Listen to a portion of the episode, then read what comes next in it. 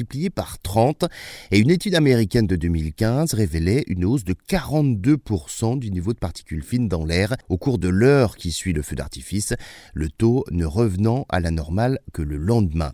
Un feu d'artifice de 30 minutes comme celui du 14 juillet par exemple, avec 3 tonnes de poudre projetée dans l'atmosphère, une tonne et demie de CO2, l'équivalent d'un trajet de 12 500 km en voiture à essence. Lorsque ces particules fines retombent sur le sol, eh bien les poussières vont également polluer l'environnement. Le progergol, un agent de propulsion et les colorants non brûlés contaminent les sols et les rivières. Le cuivre, par exemple, est susceptible d'entraîner des taux très élevés de dioxine et de, des problèmes de peau.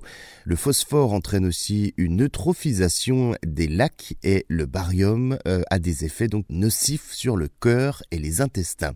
Il faut enfin compter euh, sur la pollution visible et résidus de carton et de papier qui jonchent le sol après euh, le tir d'un feu d'artifice et qui ne sont pas ramassés. Depuis quelques années maintenant, les artificiers tentent hein, euh, cependant de réduire l'impact environnemental de leurs feux d'artifice.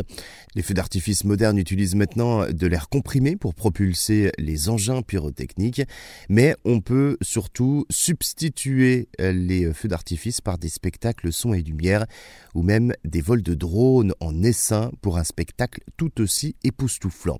Les feux d'artifice sont aussi néfastes pour les oiseaux, oui, on n'y pense pas, mais c'est le cas. Les fortes déflagrations, euh, surtout quand elles sont soudaines, provoquent une augmentation du stress, du rythme cardiaque et de la vigilance des oiseaux qui paniquent, qui euh, se cognent entre eux en plein vol et peuvent donc abandonner les nids avec des oisillons à l'intérieur. C'est pour cela que certains artificiers démarrent leur feu progressivement pour euh, habituer les oiseaux au bruit et à la lumière.